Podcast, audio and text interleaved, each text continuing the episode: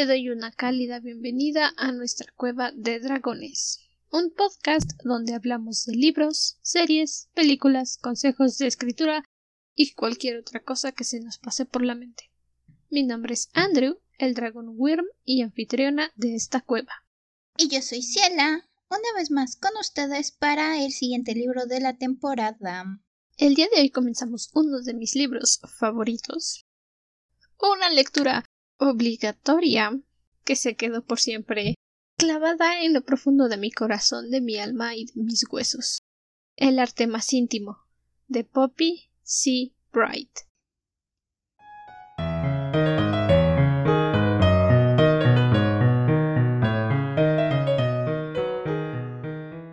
Previo a nuestro análisis, comentarios y reseñas sin spoilers que hemos estado manejando hasta ahorita, hablaremos sobre la inspiración de este libro. Más que esa parte de me gustó la narración, me agrada cómo avanza, vamos a hablar del todo completo de quién fue el asesino serial Jeffrey Dahmer, en quien está inspirado el protagonista de este libro, Andrew. Comenzamos con el nombre. Eh, no sé cómo decir que es usualmente, pero sin que sea usual.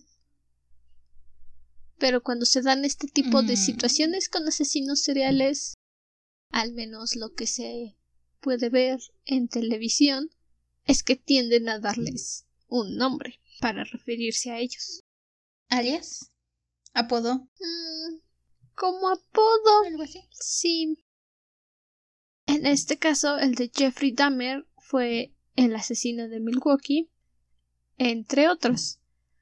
Yo elegí poner este porque es el que tiene más impacto, por así decirlo, a mi humilde parecer. I- Igual es el más conocido, creo. Y los otros son como variaciones de lo mismo. Como los borradores antes del final, si lo quieren ver así. Este hombre, a diferencia de muchos asesinos seriales, es el responsable de la muerte de 17 adultos y jóvenes menores entre 1978 y 1991. Hombres, todos ellos. Es bien sabido, los asesinos seriales, en su mayoría, solo matan mujeres. Y este es uno que mataba a hombres de una manera brutal, por decir poco. Se podría decir que su modus operandi, si quieren ponerse con lenguaje fancy, yo nada más lo copio porque lo dicen en Criminal Minds y suena genial. El MO. El MO de Jeffrey Dahmer era matar a sus víctimas, por supuesto, abusar de ellos, descuartizarlos y meterlos en bolsas de basura para luego deshacerse de ellos.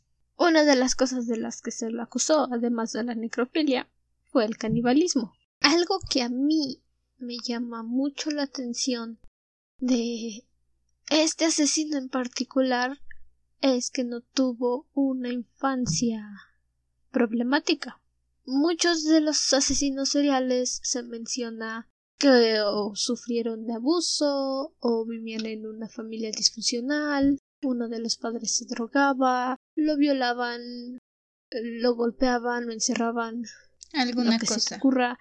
Ajá. Ninguno tenía una vida feliz. Y cuando sigues el patrón, si, como a mí, te gusta Criminal Minds, te salta que de repente te mencionen que un hombre como él, que seducía y mataba a hombres, en realidad venga de una familia feliz, de unos padres amorosos, que lo cuidaban, que le daban todo lo que podían, se preocupaban por él. Definitivamente, los cables no hicieron conexión en la fábrica. Algo había, bueno, yo un poco de lo que estuve igual leyendo de este hombre. Probablemente, bueno, esa es estipulación, tenía algún trastorno más bien en cuestión.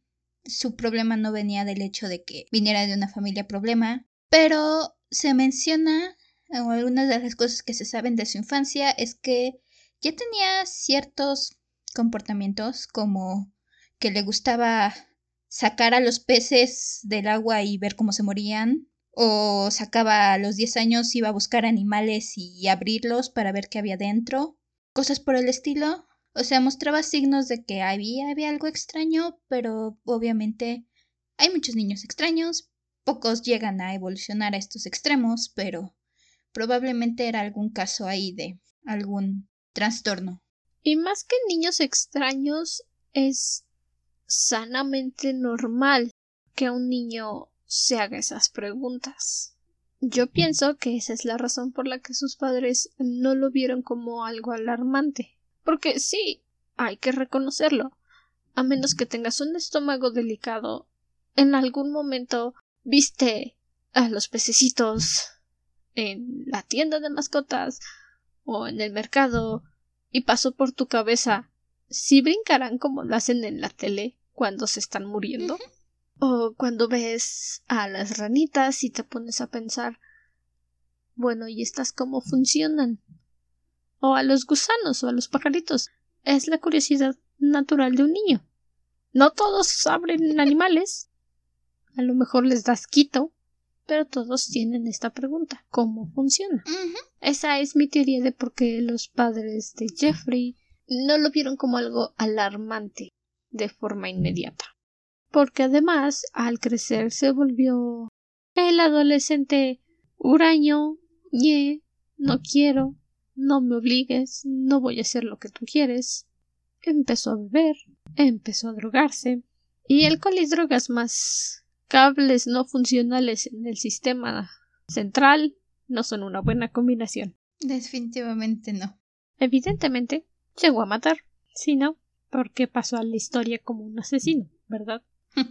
El caso es que cuando cometió su primer asesinato, dicen, o al menos lo que yo leí, es que tuvo un poco de culpa.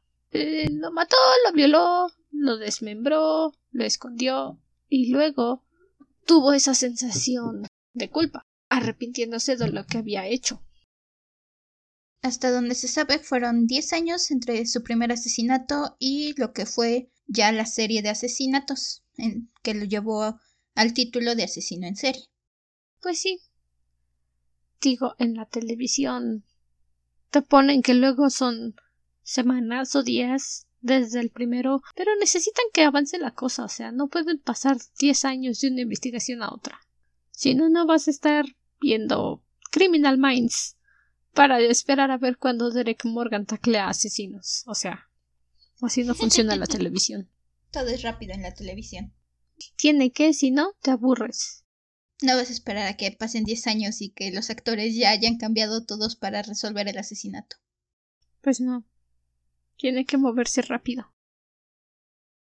Y cuando Jeffrey finalmente fue atrapado, no recuerdo muy bien si lo mencionan de cómo fue que lo atraparon o cómo se dio su captura pero murió en prisión.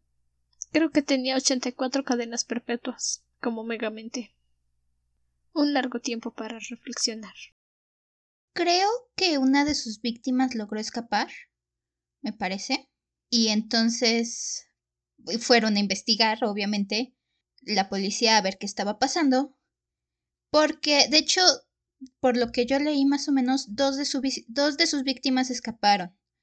La primera, cuando llamaron a la policía porque drogaba a sus víctimas y la gente lo vio vio a este chico que se escapó alterado corriendo sin ropa por las calles. Jeffrey dijo de la primera víctima que era su novio, que había tomado de más y que pues estaba mal. Entonces los policías nada más lo dejaron en el apartamento de Jeffrey y se fueron. Y cuando pasó por segunda vez, dijeron, este, tal vez deberíamos investigar. Y fue donde encontraron fotografías de cadáveres, restos humanos, creo que incluso en la fuente que yo leí decía que había hasta una cabeza en el congelador. Y fue donde lo atraparon y lo condenaron. Sí, tenía un complejo shakespeariano de conservar cabezas y hablarle a los cráneos. No se puede esperar un comportamiento saludable de un asesino serial. I mean. No. Las conexiones cerebral cerebrales caput. Esa es básicamente la historia del asesino.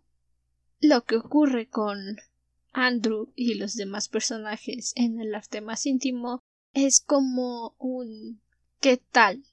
Sí, no es exactamente la historia completa de Andrew como la personificación de Jeffrey, pero es un punto en el que Andrew dice bueno, si me voy a morir de todas formas, porque mejor no lo hago en un lugar bonito donde me guste a mí en lugar de esta cárcel apestosa con hombres feos. Y ahí es donde nuestra historia da comienzo. Oh, espera, casi lo olvido. De este punto en adelante empiezan los spoilers. Generalmente no recomiendo descargar PDFs, porque de por sí yo estoy ciega, necesito lentes nuevos, y el PDF te deja más ciego. Pero al menos en Latinoamérica, el arte más íntimo es ilegal, y no lo encuentras en librerías, y además está descontinuado. Así que puedes ordenarlo en Amazon, se tardan como tres semanas en entregar, o puedes buscar un PDF leer con nosotras y llorar porque te quedas ciego. También depende de el lector de PDF que con el que leas el archivo. Hay algunos que son un poco más amigables. Ahora sí que es cuestión de que investigues un poco, porque sí es muy pesado leer en PDF. Busca la mejor manera de que puedas hacerlo sin que te dañes mucho la vista, al menos que puedas hacer grande la letra sin necesidad de andar sufriendo. Pues teniendo en cuenta que la mayoría de las personas que hacen PDFs lo escriben en Word, como si lo estuvieras leyendo en la computadora, no tendría mis esperanzas muy altas. Yo. Sí, pero digo, hay algunos lectores, hay algunas aplicaciones para leer PDFs que te permiten modificar el tamaño de la letra del documento o cosas por el estilo. Ya es gusto de cada quien en ese punto. Exacto. Yo digo, no, no. Me gusta mirar. Pero comenzamos la historia con Andrew en su celda de prisión en Londres. Que, bueno, acabo de terminar un audiolibro bastante interesante que se llevaba en Londres. No estoy segura si la cárcel de Londres sea la torre de Londres o algún otro lugar. Pero él no está en la torre de Londres, y eso es muy triste. Está en otro lugar, más feo, como la roca hirviente. Payne's Walk me parece que se llama porque de hecho incluso se hace referencia por ahí de que Andrew mismo nos hace una referencia en el libro que es básicamente un chiste, el nombre de la cárcel para él, porque el significado hace un poco de burla acerca de cómo nombran los ingleses sus cosas y diciendo por supuesto que le vas a llamar el camino de la muerte a a una cárcel. Algo por el estilo es una referencia muy breve, pero sí creo que se llama Payne's Walk.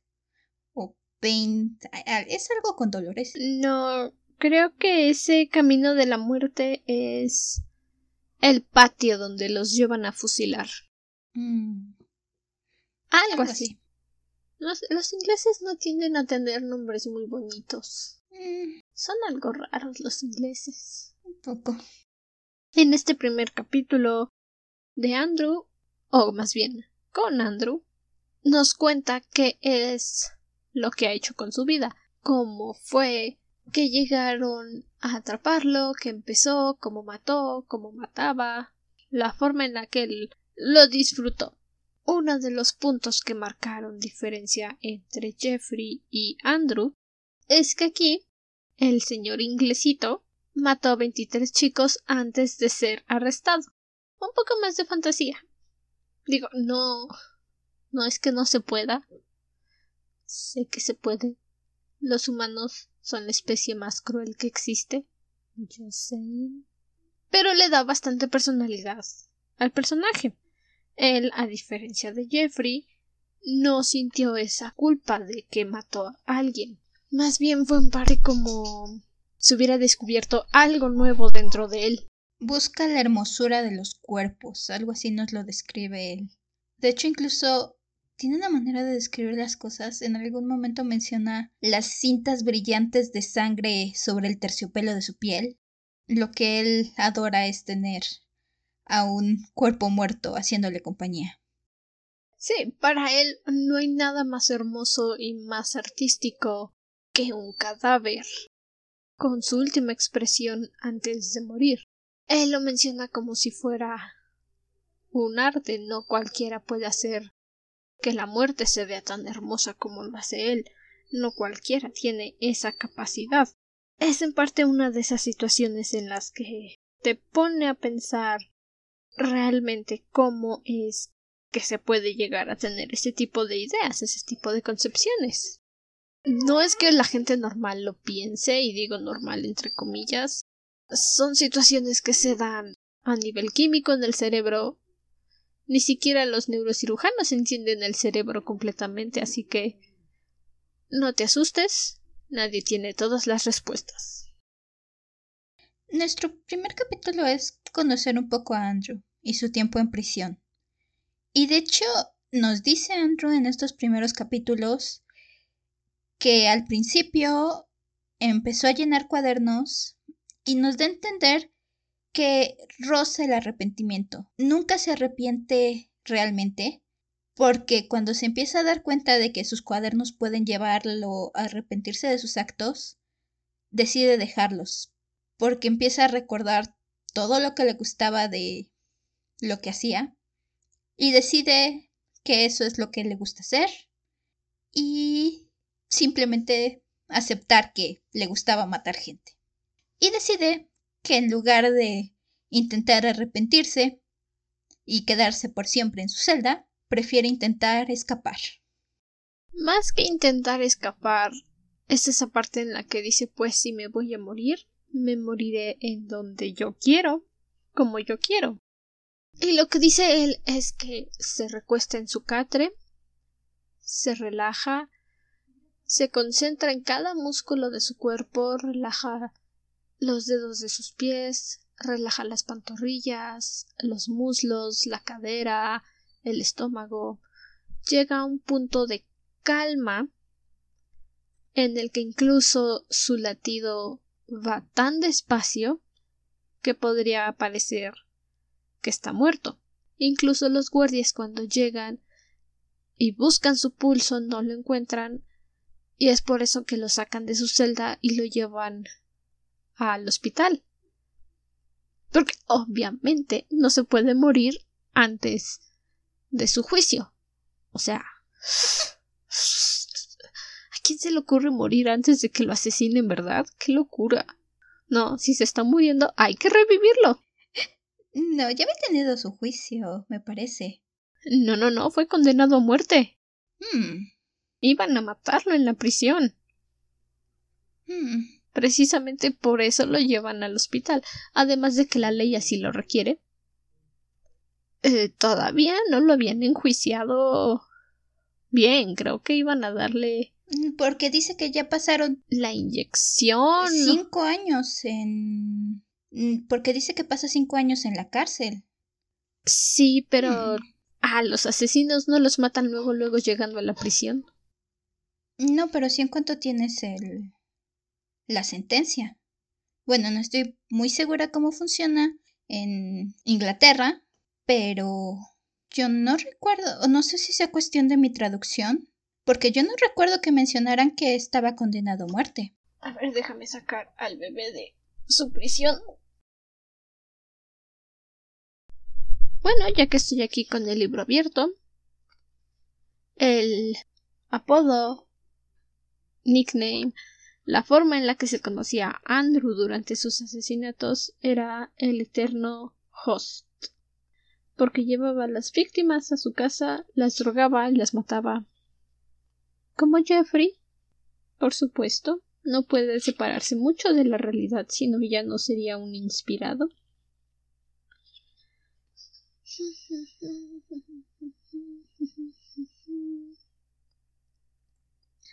No lo encuentro.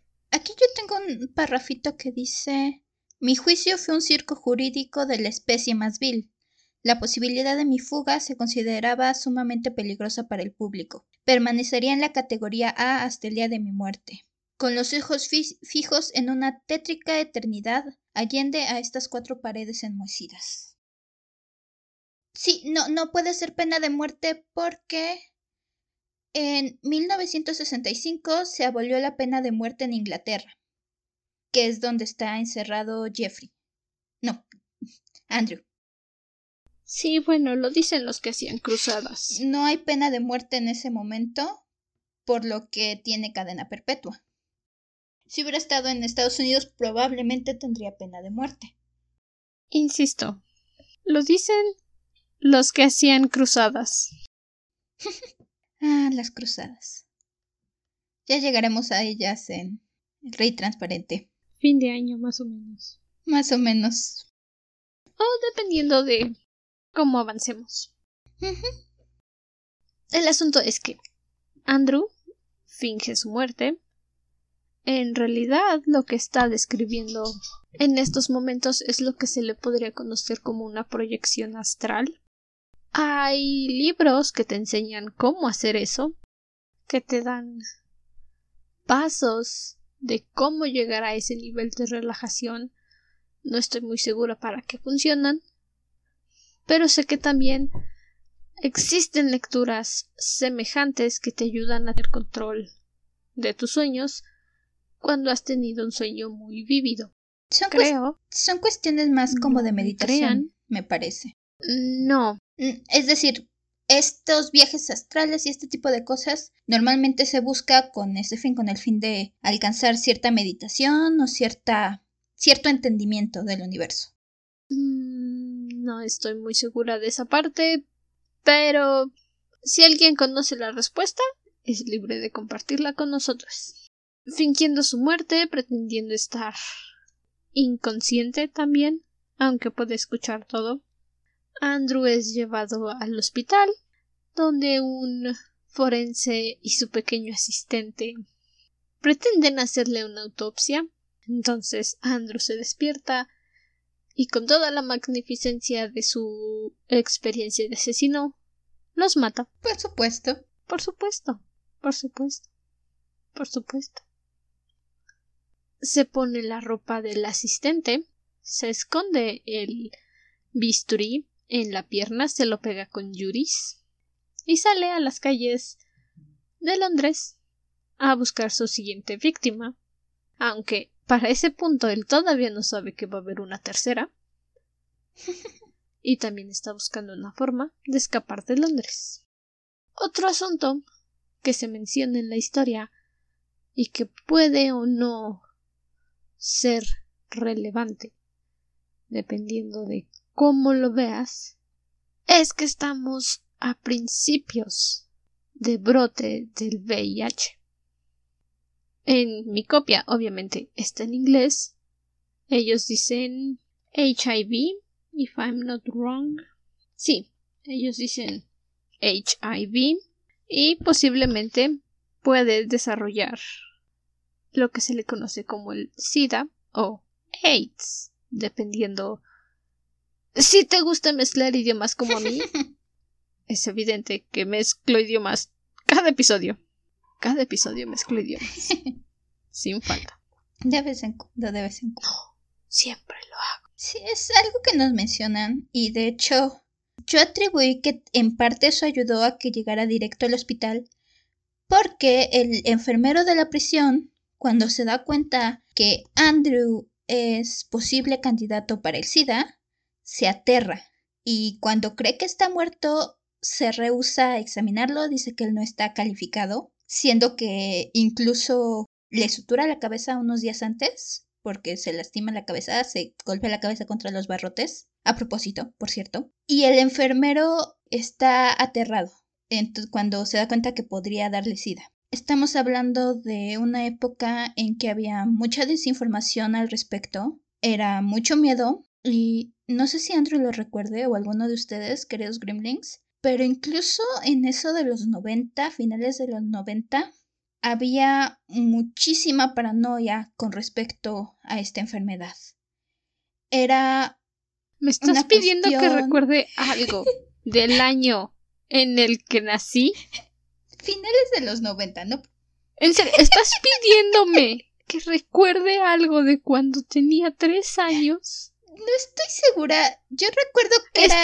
Estás pidiendo. no estoy tan segura hasta cuándo estuvieron. Que quede este claro, que quede claro. Que quede claro. Yo soy del 97. Los datos que quiere que recuerde Ciela no están en mi disco duro. Yo tenía tres años. Tres años. Ni siquiera recuerdo lo que se siente ser bebé. No recuerdo si yo tengo recuerdos vagos de esto, no recuerdo si todo esto llegó a principios del 2000, por eso decía, no sé si tú lo recuerdes, no sé si llegó ya a la época en que tenías como 6 años, yo recuerdo que era chiquita, no recuerdo qué tan chiquita, pero había muchísima paranoia sobre este asunto y eso que ya llevaban 10 años de todo esto, al punto que incluso podías ver informeciales diciéndote que por estar parado al lado de una persona con SIDA no se te contagiaba. A ese punto llegaba la paranoia en esos tiempos. Entonces, nuestro protagonista, cuando el enfermero de la prisión se da cuenta que puede tener esta enfermedad que en ese momento era muy muy nueva, se aterra y cuando finge su muerte no se atreve a examinarlo y lo manda directito al hospital. Que ellos se hagan cargo. Muy nueva y eso sin mencionar que se creía que los gays la transmitían, porque fue en esas épocas en las que también empezaron a atacar a los homosexuales justamente por este tema. No estoy muy segura de si haya sido en todo el mundo, pero ese es un tema recurrente aquí en la historia. Se alejan de ellos no solo porque sean gays, el hecho de que sean homosexuales hace que la gente se persine y se dé la vuelta. No vaya a ser que sea contagioso. Y también salgan despavoridos porque no saben si ellos realmente transmiten esta enfermedad. Y todavía está esta desinformación de que tal vez por agarrarle de la mano ya te contagiaste. Eran días oscuros, Harry. Días muy oscuros. Una época bastante, bastante fuerte en cuestiones de discriminación, sobre todo por estos temas. Que no forma parte de mis recuerdos porque era un bebé. Te digo, no sé hasta cuándo llegaron estos comerciales. Yo recuerdo estar chiquita y que todavía pasaban este tipo de comerciales o te daban este tipo de información en los programas tipo lo que callamos las mujeres, cosas por el estilo, donde te intentaban educar. Recuerda que hay cuatro años de distancia. Lo sé. Lo que para ti es chiquita, para mí es bebé. Sí, sí. Y a los seis años, mi preocupación era Barbie y Winnie Pooh. Sí, te digo, no estoy muy segura hasta cuándo dejaron de pasar esto. Solo recuerdo que ahí estuvo. Muy vagamente. Y como decía, ya estamos hablando de los 90. Todo este boom fue más que nada en los 80. Los 80 y finales de los principios de los 90. Más o menos los años en los que Andrew estuvo en prisión. O sea que bien pudo haber formado parte de toda esta situación o escuchó el chisme desde la cárcel.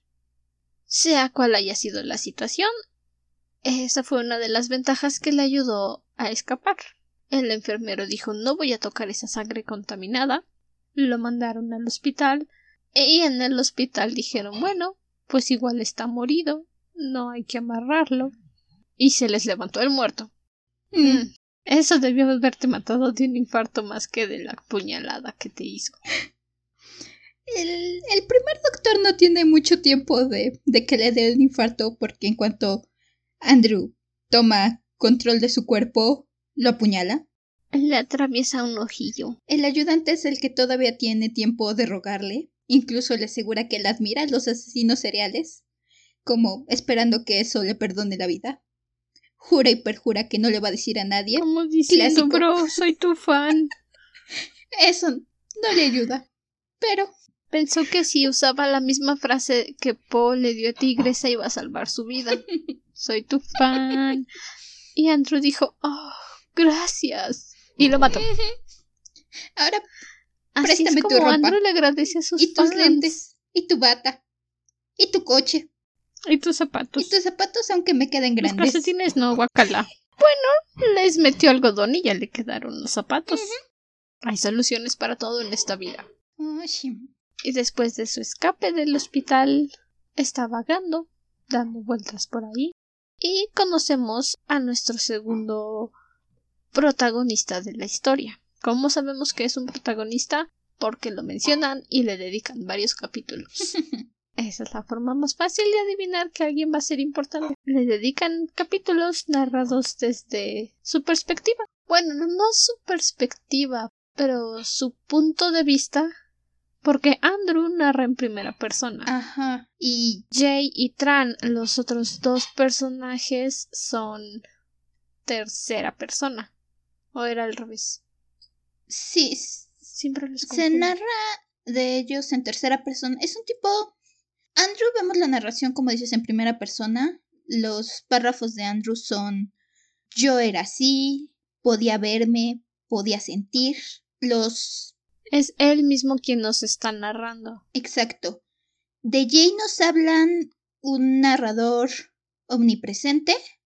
Nos describen los pensamientos, nos describen lo que él piensa, lo que él siente, de dónde viene, pero no es como Andrew que nos está platicando directamente, sino que nos dice, las personas de aquí desconfiaban de Jay, o Jay sonrió, cosas por el estilo. De hecho, eso me sacó un poquito de onda cuando, cuando cambiamos a la perspectiva de Jay. Porque ya me había yo acostumbrado. ¿El salto tan abrupto? Ajá, me había yo acostumbrado al ritmo que se llevaba con la primera persona y la descripción de Andrew. Y saltamos a este cambio de Jay. Entonces, me gusta pensar que Andrew nos está platicando lo que él sabe de Jay. No sé cómo sabía todo eso de Jay, pero así lo quiero pensar. Andrew nos está platicando de Jay.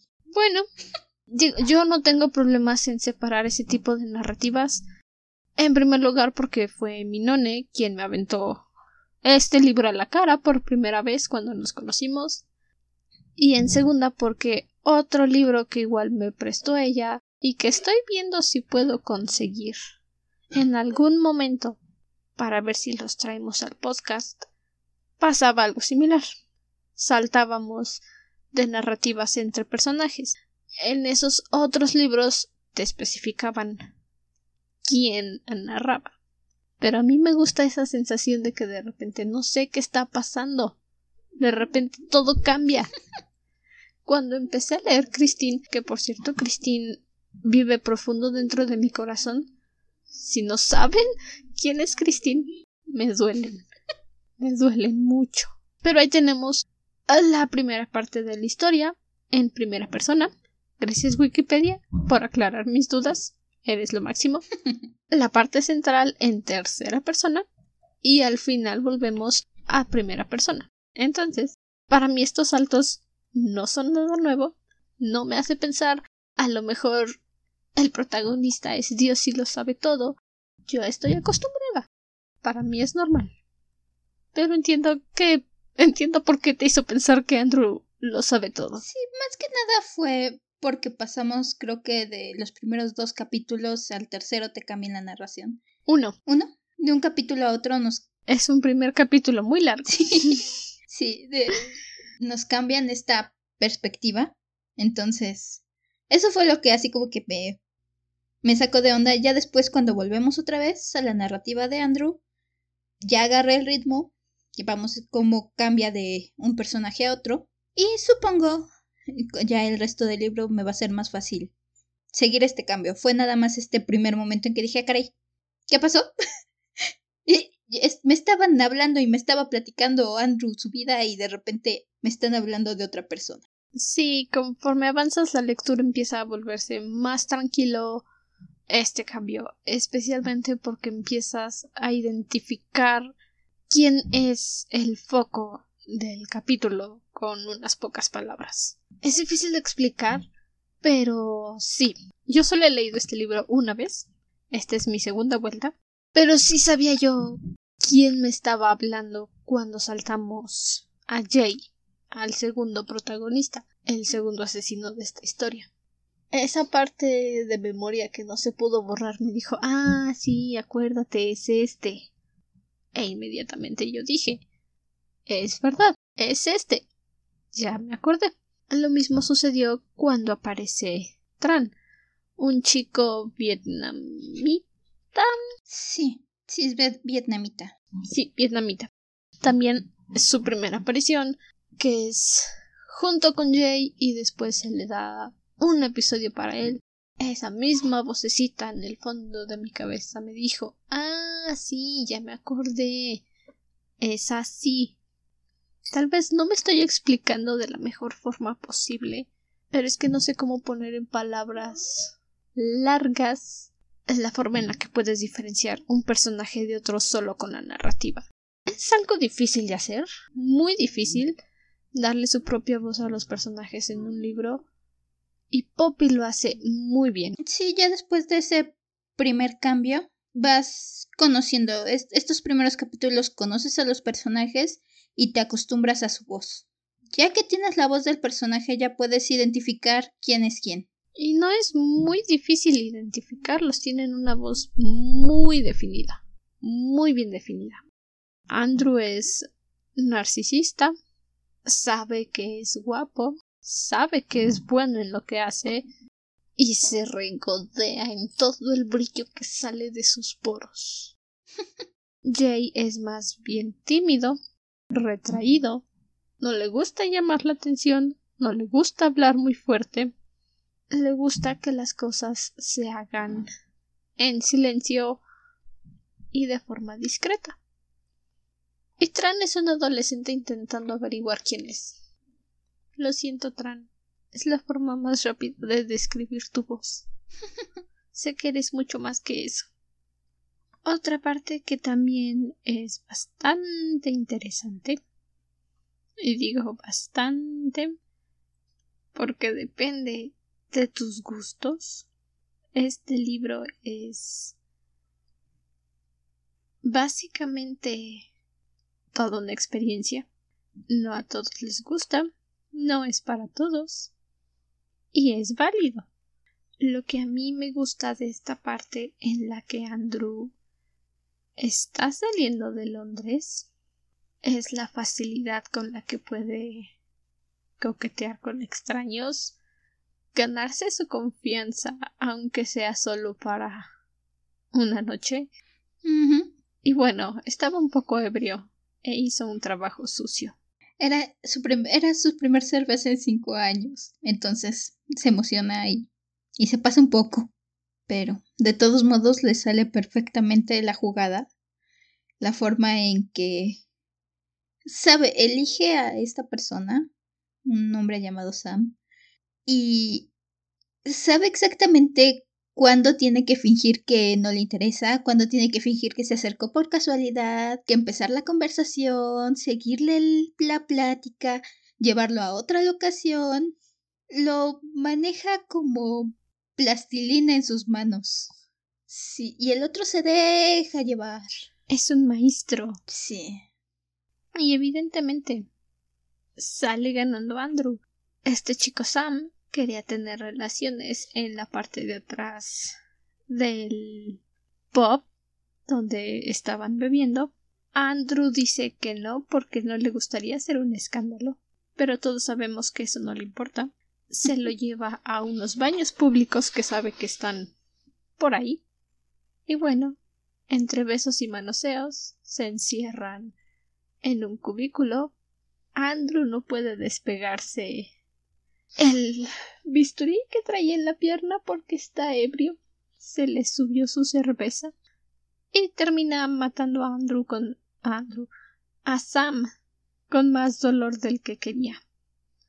Su intención era que fuera rápido, sin dolor, pero no, le dolió y sufrió y ensució.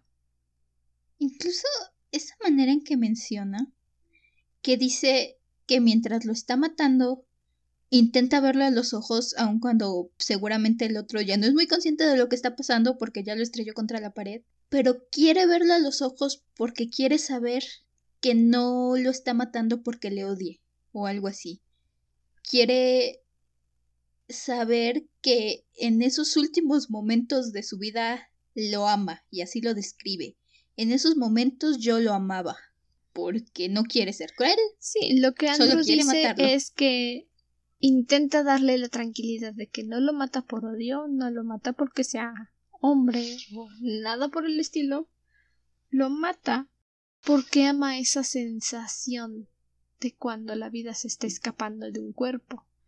Y él mismo lo dice, es el punto en el que más amor siento por mis víctimas, por los hombres, cuando los estoy matando. Y eso es lo que quería transmitirle a Sam mientras estaba desapareciendo de este mundo. Otra cosa que casi se me va y que pasa justo antes de que Andrew se encuentre con Sam. Tenemos esta frasecita, este conjunto de palabras melódicas que si eres fan de Sherlock Holmes, el de la BBC, como yo, y viste la película V de Venganza, como yo, más de dos veces, comprenderás que el 5 de noviembre es un asunto importante para los ingleses. Y siempre que hablan del 5 de noviembre, lo mencionan de la misma forma. Remember, remember the 5th of November. Gunpowder, treason and plot. Honestamente yo había olvidado que Andrew hacía esta mención en el libro. Y cuando la leí sentí así mi emoción sherlockiana crecer y dije, ah, sí, remember, remember. Porque fue un atentado terrorista que quisieron hacerle a Parlamento. Planeaban hacer explotar a Parlamento. Comprendo que no todos estén tan adentrados en cómo funciona el asunto de el gobierno en Inglaterra. No todos están interesados. Parlamento es un lugar muy importante. Está justo. está pegado al Big Ben. Entonces, es parte de la identidad de Inglaterra y este atentado terrorista planeaba destruir todo eso, todo eso. Andrew lo menciona porque dice que él tiene una sensación similar cuando está matando. Dice que esa emoción de ver algo volar, algo explotar y desaparecer, es lo mismo que encuentra tan hermoso en el cadáver, cuando la vida abandona el cuerpo. Andrew es básicamente un artista. Tiene una forma de describir las cosas y una forma de, de ver sus acciones. Es parte de esta misma narración que es muy cruda, muy detallada y hasta cierto punto oscuramente poética la forma en que Andrew nos narra todas estas sensaciones. Después de todo, es el arte más íntimo. Y es bastante curioso que a principios del libro ya te estén dando este tipo de pistas del nombre del libro. Generalmente se hacen cerca del final para que digas, oh, ya entendí. Pero no. Poppy quiso dejarte en claro desde el principio que Andrew es un artista a su propia forma y lleva el arte al máximo. No estoy segura en dónde, pero literalmente desde estos primeros capítulos lo describe así, tal cual, que los asesinatos son el arte más, más íntimo. Lo dice de otra forma, pero básicamente eso te dan, eso te explican. Entonces, ya sabes a qué te estás refiriendo con el título y ya sabes a lo que va el asunto. Y la narración sigue esta idea todo el tiempo. Sobre todo, bueno, hasta el momento, sobre todo con Andrew. Sí, porque él es el que maneja la muerte de esta forma poética. Jay hace una breve mención diciendo que le gusta retratar las expresiones de las personas que matan, de los chicos que matan con sus fotografías, pero no lo trata como un asunto tan íntimo. Para él más bien es guardar ese recuerdo por siempre. Sí. De hecho, hay una contraposición entre las los modus operandi de Andrew y de Jay, porque decíamos hace un momento las diferencias de personalidades, pero también la forma de matar. Andrew les da a sus víctimas una muerte rápida, una muerte prácticamente sin dolor y va a lo que va. Jay nos describe un poco de lo que le hace a un chico y es básicamente tortura. Entonces, tenemos esta contraposición de nuestros dos asesinos donde las personalidades son contrarias y los métodos de asesinato tenemos esta tortura y este sadismo contra muertes rápidas y sutiles que se enfocan más en el arte del momento, como dice, y en el después, en el cuerpo. Entonces es muy interesante. Empezamos con nuestros protagonistas siendo básicamente dos caras de una moneda. Mientras uno prefiere la pasión, el otro prefiere la brutalidad. Es un buen contraste, teniendo en cuenta lo que hacen. Y bueno, retomando el tema de que Andrew mata a Sam, le roba la cartera. Básicamente le roba la identidad. No es como que Sam vaya a usarla pronto. y se hace pasar por él en el aeropuerto. Tiene esta este plan para escapar de Londres antes de que la policía lo encuentre. Y lo que dice es voy a comprarme tres boletos y el que venga primero a ese me voy. Pago con efectivo, así no iban a poder rastrear la tarjeta. Y ni siquiera le preguntaron su nombre, nada más vieron el pasaporte y ya. O quién sabe si le pidieron pasaporte, no lo menciona. Pero en eso ve a un señor leyendo el periódico y al parecer las autoridades creen que un grupo de fanáticos se robó su cadáver. Esto es en parte porque el primer doctor que lo declaró muerto afirma que estaba muerto, aun cuando ya mencionamos prácticamente no lo analizan, solo lo mandan directito a la morgue. Y sin querer le dieron su mejor la mejor coartada que podía esperar. ¿Por qué? A nadie se le ocurrió decir, ah, se escapó, está vivo. No, se lo robaron. No, está muerto. Se robaron su cadáver, están locos, están enfermos. ¿Para qué quieren el cadáver de un asesino? No lo sé, oficial, usted dígame. y con eso concluye nuestro primer capítulo, parte del arte más íntimo. Como ya dije, fue una lectura obligada por mi none cuando recién nos conocimos. Ella fue nuestra invitada para el episodio de consejos a fanfickers. Básicamente, la única condición que me puso para prestarme libros durante la preparatoria fue leer El arte más íntimo y leer El circo de la noche, también en nuestra lista de lectura. Mm. Y después de eso me prestó todos los libros que yo quería. No me arrepiento.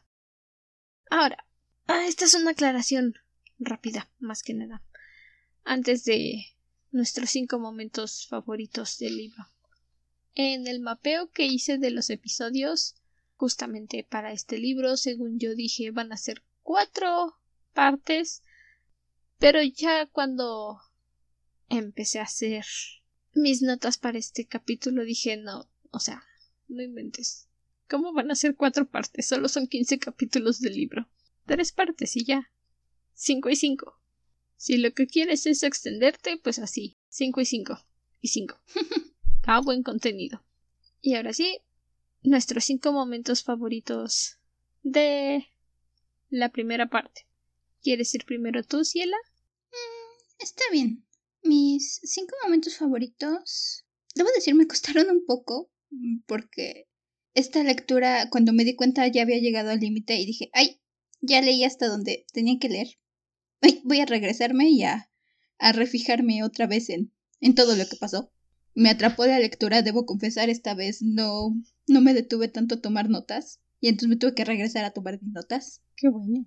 Pero son uno, este momento en el que Andrew decide que no quiere saber por qué mataba a la gente, simplemente dice yo era distinto y listo, rehúsa tener algún arrepentimiento. El segundo es todo este proceso que hace para fingir su muerte, todos estos estados meditativos, toda esta forma en que va poco a poco entrenándose para llegar al punto en que no puedan sentir su pulso. El tercero es el susto que le da al doctor cuando se recupera y como simplemente regresa a su cuerpo y hace lo que tenía que hacer. El cuarto fue un poco conocer a Jay.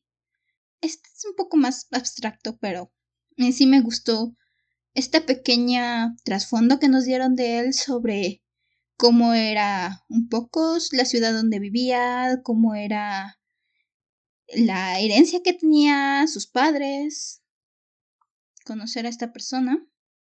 Y el último es el final de los cinco capítulos que estuvimos leyendo. Y es cuando entra Jay y asesina a un chico. Que el chico este antes en el capítulo le dice que puede ser su mascota. Y cuando Jay la asesina, tiene esta frasecilla que me gustó, donde dice, ups, no traté bien a mi mascota, va a venir la Sociedad Protectora de Animales. Te van a juzgar por maltratador animal, Jane. Seguramente por eso es por lo que te van a juzgar. Claro, no trató bien a su mascota. Mm, Mis cinco momentos fueron el primer acercamiento que tuvimos de Andrew mientras estaba monologando en su celda, cuando fingió su muerte para salir de la cárcel, eso siempre va a ser mi parte favorita. Esa facilidad con la que pudo engañar a todos. La primera aparición que tenemos de Jay comprando drogas para poder acercarse a los chicos que están vendiendo drogas y ver a cuál se lleva a su casa y se presenta como un fotógrafo tímido al que le gusta fotografiar chicos, si quieren, si les interesa. Muy contrastante con el Jay asesino. La forma en la que Andrew planeó su escape de Londres, es decir, voy a usar la tarjeta para este, el efectivo para acá, compraré boletos para esto, el que me quede más cerca es a donde me voy. Estaba un poco estresado por irse, pero aún así pensó con la cabeza fría. Y el último es este chico que mencionas del café, que dice que puede ser la mascota de Jay. Me gusta porque en cierto punto, cuando se le ofrece a Jay, él parece sorprendido como si no estuviera acostumbrado a que los chicos fueran directamente a él en lugar de tener que buscarlos. ¿Y tu frase favorita? Mi frase favorita es una descripción que hace Andrew y es justamente el momento en el que decide dejar de preocuparse de por qué hacía lo que hacía. Dice, Nunca fui bueno para moralizar. ¿Y cómo podría ahora discutir la ética? No hay excusa para el asesinato al azar y gratuito, pero llegué a comprender que no necesitaba excusas, solo necesitaba un motivo, y el terrible placer del acto era un motivo de sobra. Es toda la descripción que necesitas para entender las motivaciones de este personaje. En un parrafito lo hace porque quiere. Entiendes al personaje y sabes a qué te estás metiendo con él, con este libro. Así es. Mi frase favorita fue el encabezado de este periódico que está leyendo el señor, en la que mencionan justamente que el cuerpo de Andrew desapareció. Déjame ver si lo puedo traducir algo rápido. Firmaron su certificado de muerte, dijo el doctor Selwyn Masters. No pudo haber ningún error, estoy seguro. Sentí compasión y un poco de afecto por el incompetente anciano. La policía se niega a decir si la morgue mostró evidencia de un evidencia de allanamiento. Doctores brutalmente asesinados. ¿Qué propósito podrían lograr al robarse el cadáver del notorio? Ellos todavía pensaban que estaba muerto. Estas personas intentando adivinar qué pasó con el cuerpo de Andrew y el muerto de la risa, porque está ahí parado vivito y coleando. Leyendo sobre cómo se robaron su cadáver. Leyendo sobre él. es todo un narcisista. Todo un narcisista. ¿Y tu personaje favorito? Mi personaje favorito más bien es alguien que al momento me interesa. Quiero saber más de él. No hemos sabido mucho todavía, pero sé que va a ser alguien. Y es Tran. De momento. Es. Me da curiosidad este personaje. No sabemos mucho de él. Pero es como que el que dije, mmm, interesante. Dime más de ti. Nuestro niño misterioso por ahora. Sí. El mío, oh vaya sorpresa, fue Andrew. es que... Ah, ese narcisista tiene un humor y una labia. Mm. Estaría muy orgulloso de mí si fuera hombre. Iría directamente con él. Es entendible. La verdad es que es... Es un personaje fascinante. Lo es. Bueno, sé que esta es la primera vez que mi nona escucha un episodio del podcast, porque ella solo quiere escuchar los libros que le llaman la atención, traducido, solo los que le gustan. Así que, como estás escuchándome, te obligo amablemente a escuchar las tres partes, no solo la primera, por favor y gracias. Como sea. Pueden pasar a nuestra página de Instagram, arroba dragona-de libros, para hacernos saber qué piensan sobre este episodio. ¿Les gustó? ¿Les agrada el asunto de homosexuales matando homosexuales? ¿Los asesinos seriales les causan yuyu? Es una lectura diferente a, a las que hemos tenido. Comparte tus opiniones, tus ideas. Todo es bien recibido aquí. No juzgamos a nadie excepto el Levana y al señor Sastre. De allí en fuera no juzgamos. ¿Te das cuenta que nos caen mejor los asesinos que el señor Sastre y Levana? Nunca dije que fuera una persona completa. Reconozco mis fallos. También puedes votar por el podcast en Apple Podcast y Audible. Nos ayuda mucho para llegar a más personas y a tener un mayor rango de alcance. Hasta entonces, permanece cómodo y seguro dentro de tu cueva. Nosotros nos volveremos a reunir en el siguiente episodio. Hasta la próxima luna. Adiós. Cuidado al fingir su muerte. Remember, remember the 5th of November.